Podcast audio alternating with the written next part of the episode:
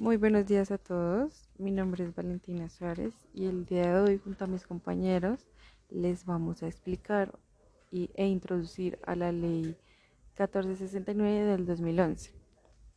En un primer momento, eh, el objetivo de esta ley es facilitar la ejecución de operaciones urbanas integrales en las cuales vamos a ver eh, elementos importantes como la iniciativa, la organización y gestión de la nación, las entidades territoriales en las áreas metropolitanas y pues también en los particulares.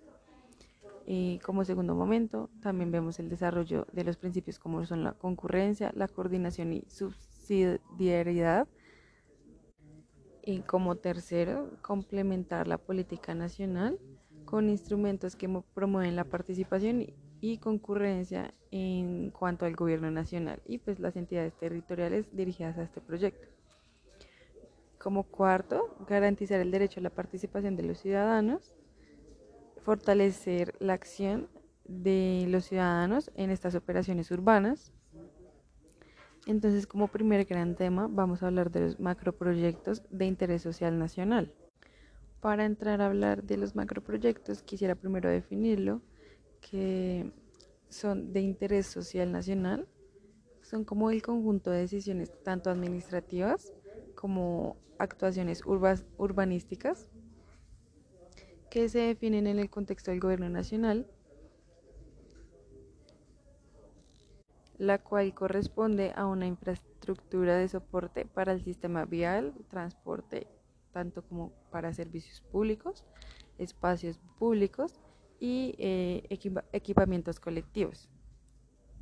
Entonces, como para englobarlos, los macroproyectos de interés social nacional son proyectos de vivienda em, en hogares de menores ingresos y población vulnerable puedan acceder a, estas, a estos espacios de, que produzcan una facilidad en cuanto a nuestro entorno.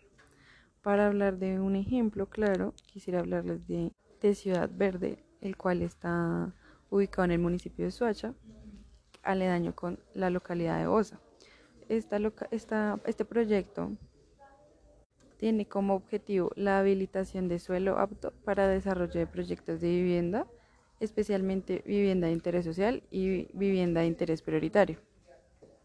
Este proyecto integral eh, está dotado de servicios públicos eh, domiciliarios, la extensión de redes de tanto zonas urbanas, zonal y local. Está equipado para que sus asentamientos em, estén generando el, buen uso del suelo con los parámetros de calidad ambiental y urbanística. Para culminar con mi ejemplo, quisiera decirles como el promotor fue Amarillo eh, ese punto A, que es como la mayor constructora en cuanto a este proyecto, en tanto a las entidades públicas, el gobierno nacional, la alcaldía de Soacha, la alcaldía de Bogotá, la gobernación de Cundinamarca, Codensa, ETV y pues mayores, más empresas.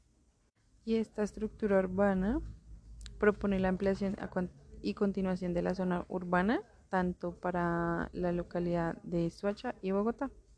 Los dejaré con mi compañero.